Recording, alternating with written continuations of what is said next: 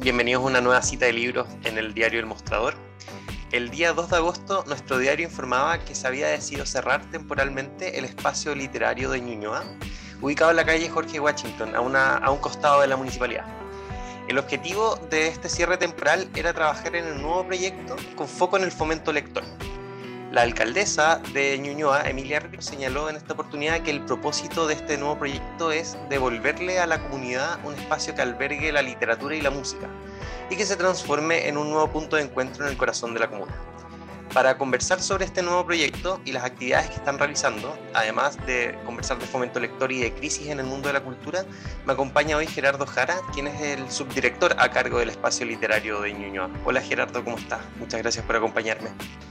Hola Francisco, bien, bien. Muchas gracias también por considerar eh, este proyecto y poder, y poder comunicar, o sea, querer comunicar lo que estamos realizando acá. Así que de partida en nombre de la, de la municipalidad, de la corporación, muchas gracias por la atención. Bien, para comenzar, Gerardo, ¿cuál era el estado en que se encontraron el espacio literario de Ñuñoa y, y qué cambios le han hecho? ¿Cómo ha sido la implementación de este nuevo proyecto? Eh, sí, lo que encontramos, o sea, eh, por lo menos desde que partimos, desde que ingresé como subdirector a cargo del espacio literario, fue que habían muchas irregularidades en cuanto al, al, trabajo con distribuidores de parte de la cafetería y también tal vez una atención o, un,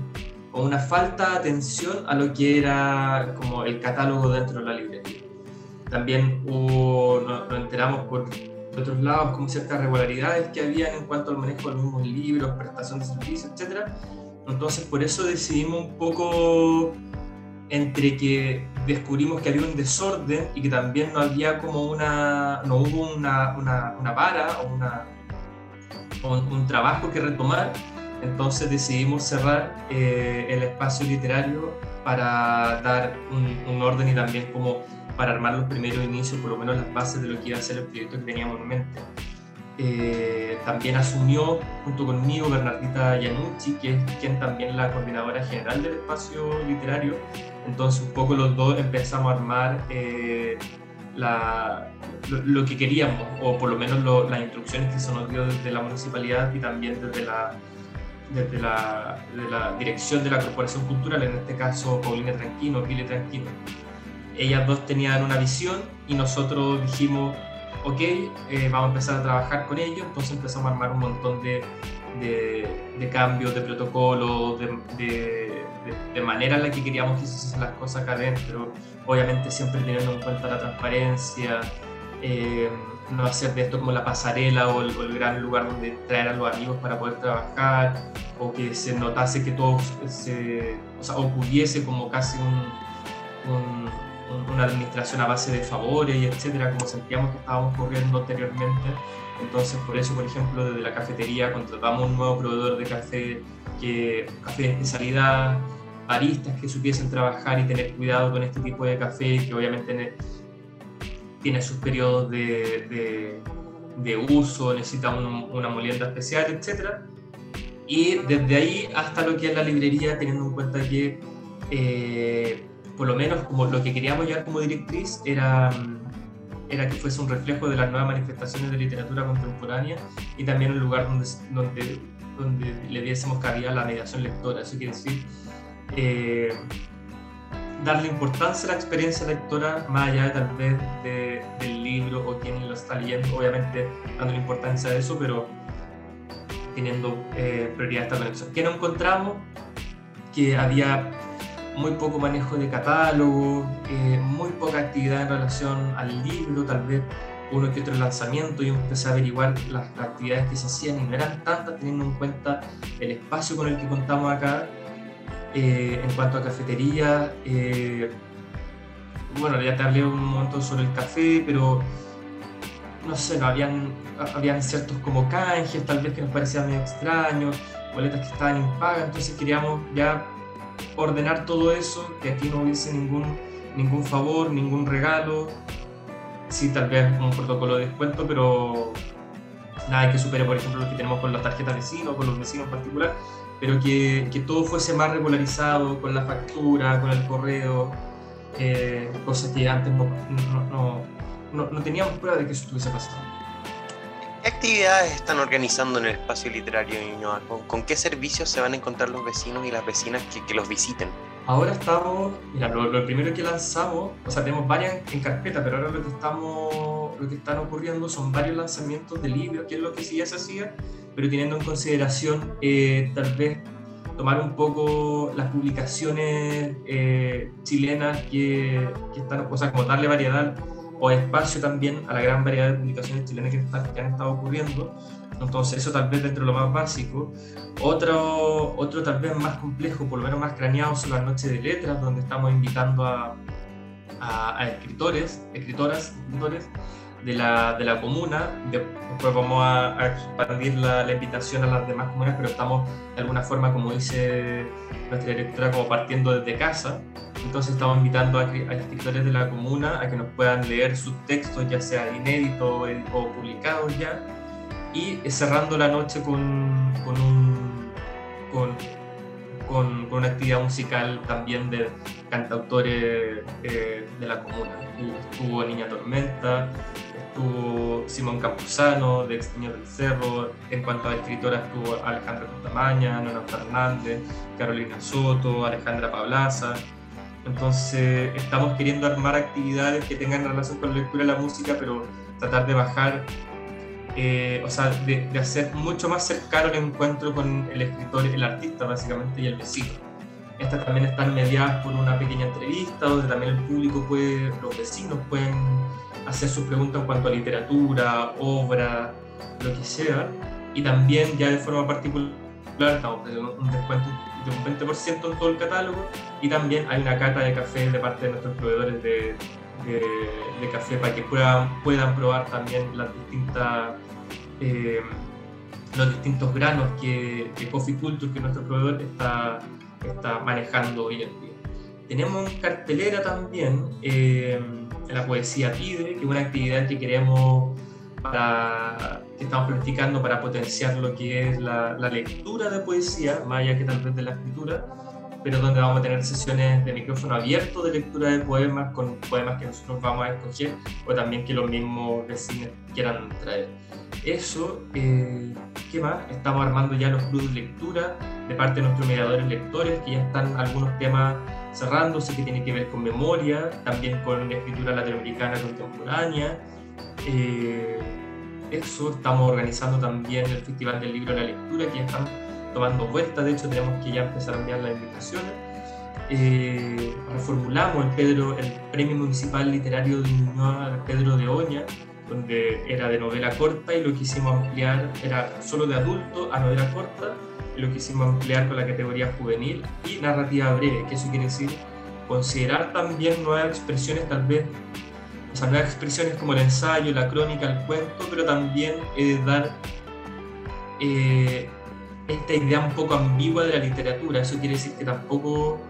o sea, con ambigüedad me quiero decir de que han, han, han mixturas, por ejemplo,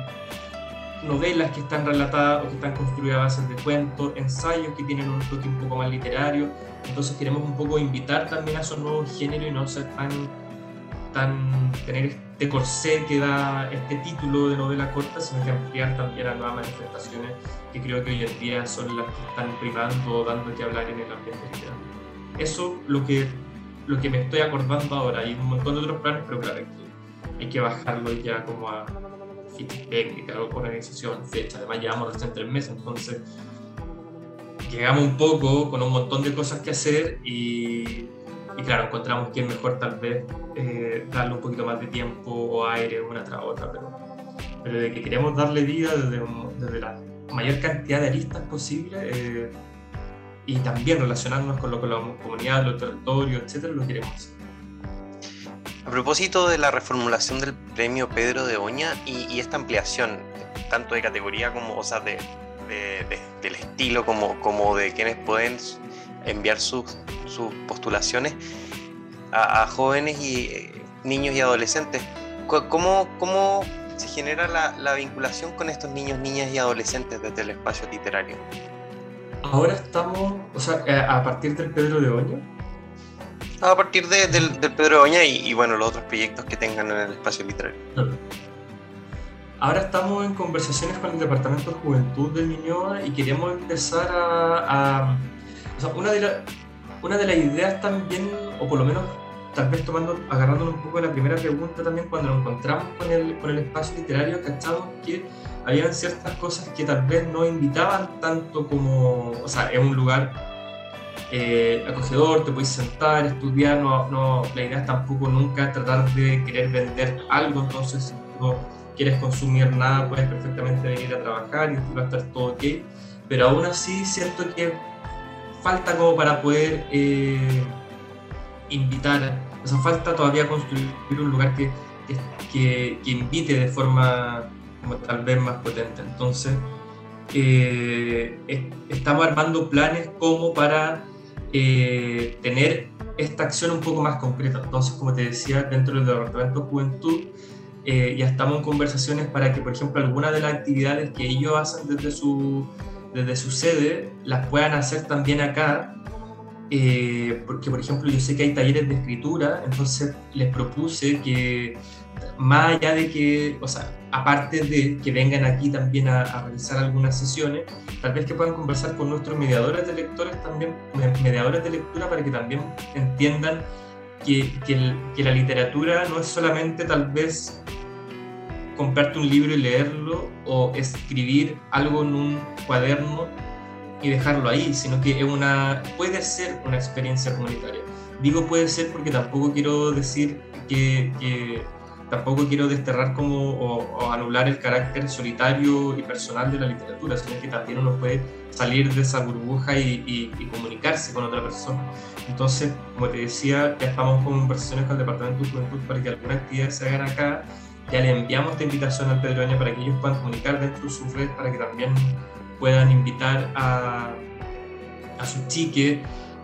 las distintas conversaciones que estamos llevando a cabo con la Junta de Vecinos, con el territorio en particular, también estamos haciendo hincapié en que la juventud, o por lo menos los chiques, tienen que ser parte de estos cambios. Entonces, claro, tal vez estamos primero en, uno, en unos primeros movimientos tentativos, pero eh, no sé, por lo menos ya tal vez a modo personal, los últimos tres libros de poesía que he estado leyendo de jóvenes han sido espectaculares. Entonces, independiente de que tal vez puedan tener eh, una experiencia o, un, o una mayor habilidad con respecto a la escritura, eso no quita que pueda ser que, que, pueda potenciarse o que el espacio literario no pueda ser un lugar donde eso se pueda potenciar. Entonces creo que abrir la convocatoria a los jóvenes hace un poco también secunda o impulsa esta, e, esta idea, como de, que ya las cosas no son niño, joven, adulto, a pesar de que tengamos estas dos categorías, pero no, que no puedan funcionar y...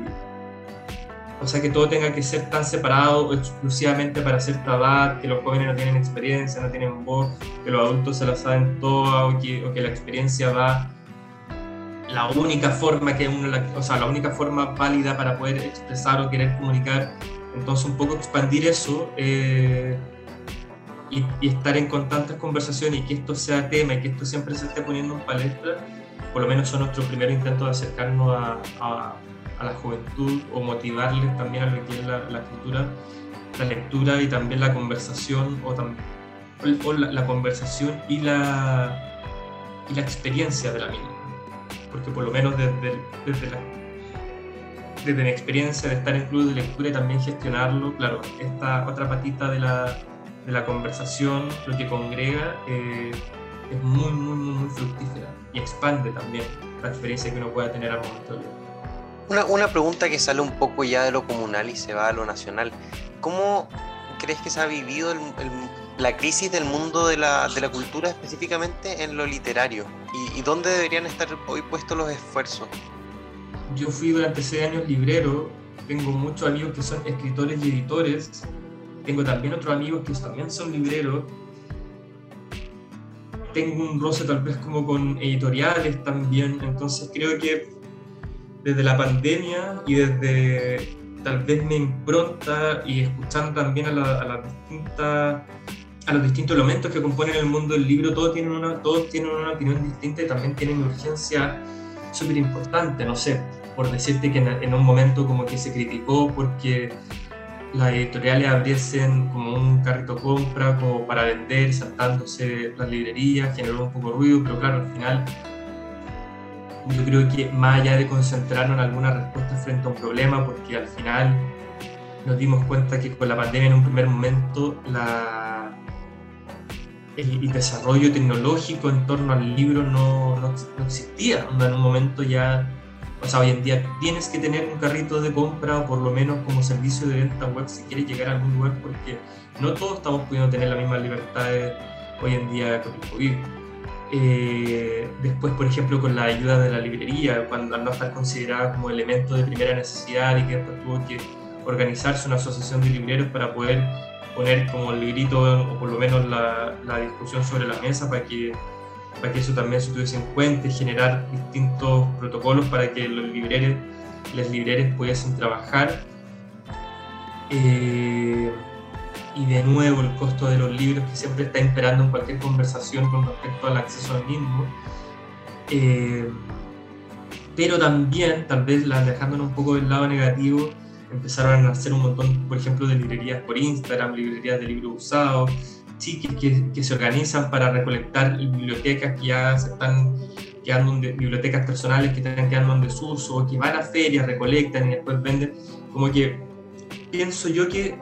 a mí la impresión que me da desde el primer momento de pandemia es que fue un poco tratemos de hacer lo que podamos con lo que tenemos y sin tratar de, de, perjudicar tanto al otro. En ese sentido, o por lo menos de, de entregarnos una mano entre todos. Y ahí es cuando de nuevo quiero alejarme un poco del lado negativo y decir que, claro, a pesar de todas las decisiones que tomaron, siento yo que por lo menos desde la edición independiente, la librería independiente, por lo menos que no están manejadas como por grandes grupos, eh, empezó a haber una conversación para ver de qué forma nos podíamos ayudar entre todos. Entonces tal vez yo creo que lo que más, lo que más podría estar urgiendo hoy en día es tal vez... Eh, yo creo que primero una ayuda del gobierno como... Eh, o sea, primero eliminar ese IVA que nos está un poco encareciendo lo que es la experiencia de, lectura, tener tal vez una manera, no digo que no lo esté haciendo hasta ahora, pero sí potenciar, por ejemplo, la lectura del libro, el arriendo del libro desde bibliotecas públicas, por ejemplo, eh, que ahora la biblioteca público digital yo encuentro que es una de las experiencias más,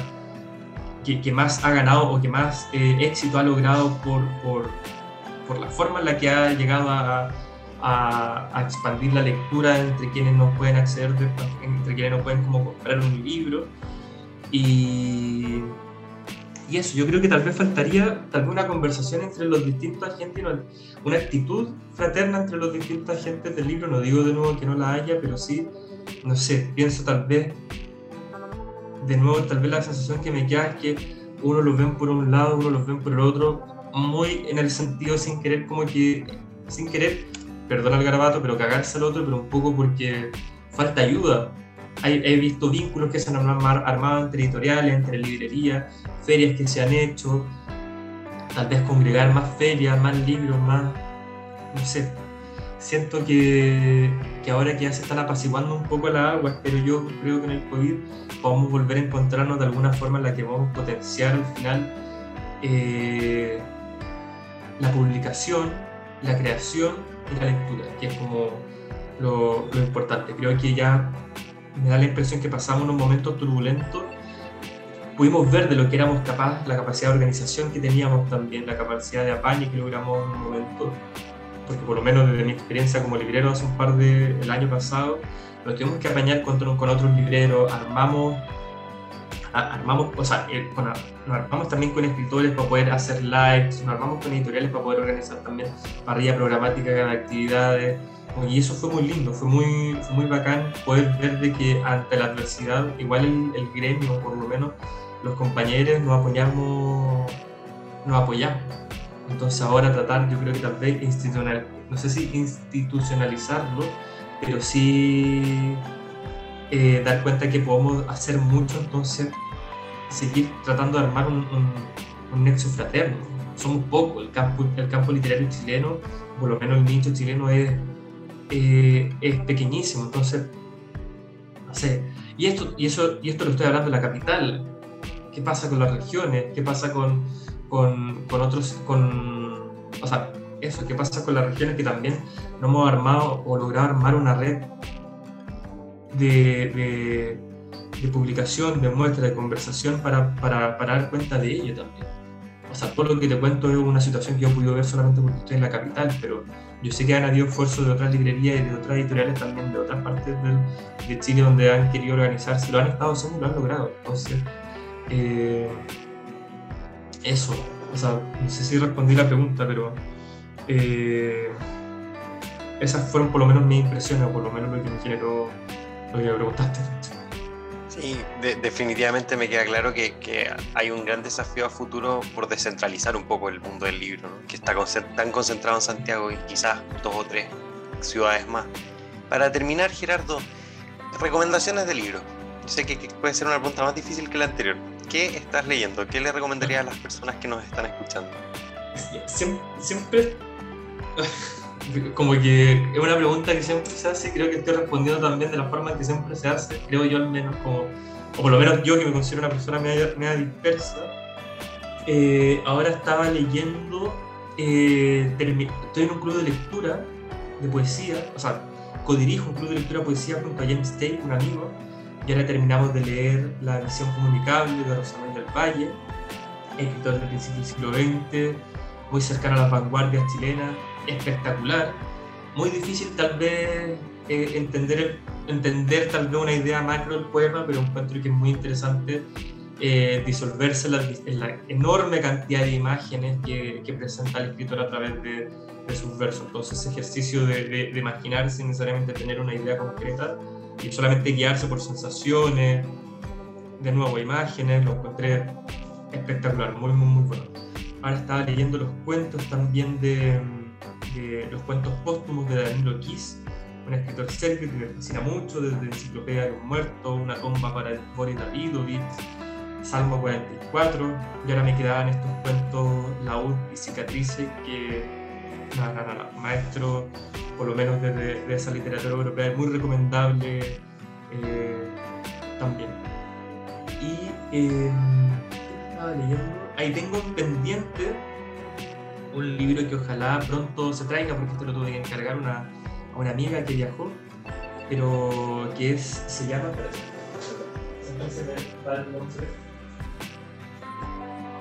se llama eh, La economía de lo que no se pierde, leyendo a Simónides de Zeus con Paul Celan, que es un ensayo de Anne Carson, que tiene Espérate, lo voy a leer un poquito. Simónides de Zeus fue el primer poeta en aceptar dinero por su trabajo poético. Con base en este hecho, Carson elabora su genial exploración sobre la economía y la escritura. Su ensayo ofrece lecturas varias sobre algunos de los poemas más relevantes de Simónides, junto a los del romano Paul Celan, judío sobreviviente del holocausto, quien destaca por la renovación de la historia a través de su lectura. Este me había llamado la atención porque, como dice la contratapa, Anne Carson le llama esta atención de leer a un poeta que escribió el primer poema por el que se le pagó. O sea, que de, este poeta al que se le pagó por un poema. Antes los poetas lo ofrecían, lo regalaban. Entonces Carson dice, bueno, cuando la poesía se empieza a, cruzar con, con, con, lo mercantil en cuanto a transacción, hay un giro también, o por lo menos hay, un, hay una idea interesante que abordar ahí y al mezclarlo con, o al juntarlo con Paul Celan, poeta espectacular que también me gusta mucho, lo encontré brillo, porque todos hablamos de lo que se entrega en la literatura, lo que nos deja, lo que queremos, lo que buscamos, lo que deseamos, lo que, lo que no existe, lo que sobra. Siempre se habla de transacciones, o, o, o, o sea, más fríamente transacciones. Entonces, nada, lo tengo ahí en mi pendiente. Cuando termine uno voy a comenzar, porque me parece muy interesante que haya una poeta más encima y académica como Anne Carson que Premio de Asturias 2019 también. Me parece muy interesante que ella haya dicho, bueno, ya que hablamos tanto de entregar, de dar, de recibir, etcétera, pongámoslo en concreto, estudiemos, estudiemos eso. Así que eso, o sea, no lo he recomendado, pero Anne Carson me fascina, entonces, por último, cuando lo termine, ahí ya lo voy a poder recomendar con mayor prioridad. Hasta el momento, Visión Comunicable, Rosamund del Valle y La U y Cicatrices de Daniel Oquis. Muchas gracias entonces Gerardo por, por aceptar conversar conmigo por contarnos del proyecto del espacio literario de Ñuñoa y los dejo invitados entonces a, a, visitarlo en Jorge Washington 116 Ñuñoa. Sí, por favor. Y, y, de nada, lo que siempre les digo a todas las personas que nos visitan, o por lo menos cuando les comunico las cosas que estamos haciendo, es que son todos bienvenidos a este espacio, a conversar con los libreros, a conversar con los baristas de café, a conversar con Bernardita, a conversar conmigo, porque la idea es que este espacio literario logre ser un centro común un centro, comunitario, un centro cultural comunitario con enfoque en la literatura. Y para lograr hacer eso, más allá de la actividad y todas las cosas que hemos estado haciendo, lo necesario es que nos visiten y que sientan que este también es un lugar en el que pueden, eh, que pueden estar tranquilos y disfrutar de la literatura y la música. Muchas gracias, Gerardo. Gracias a ti, Francisco.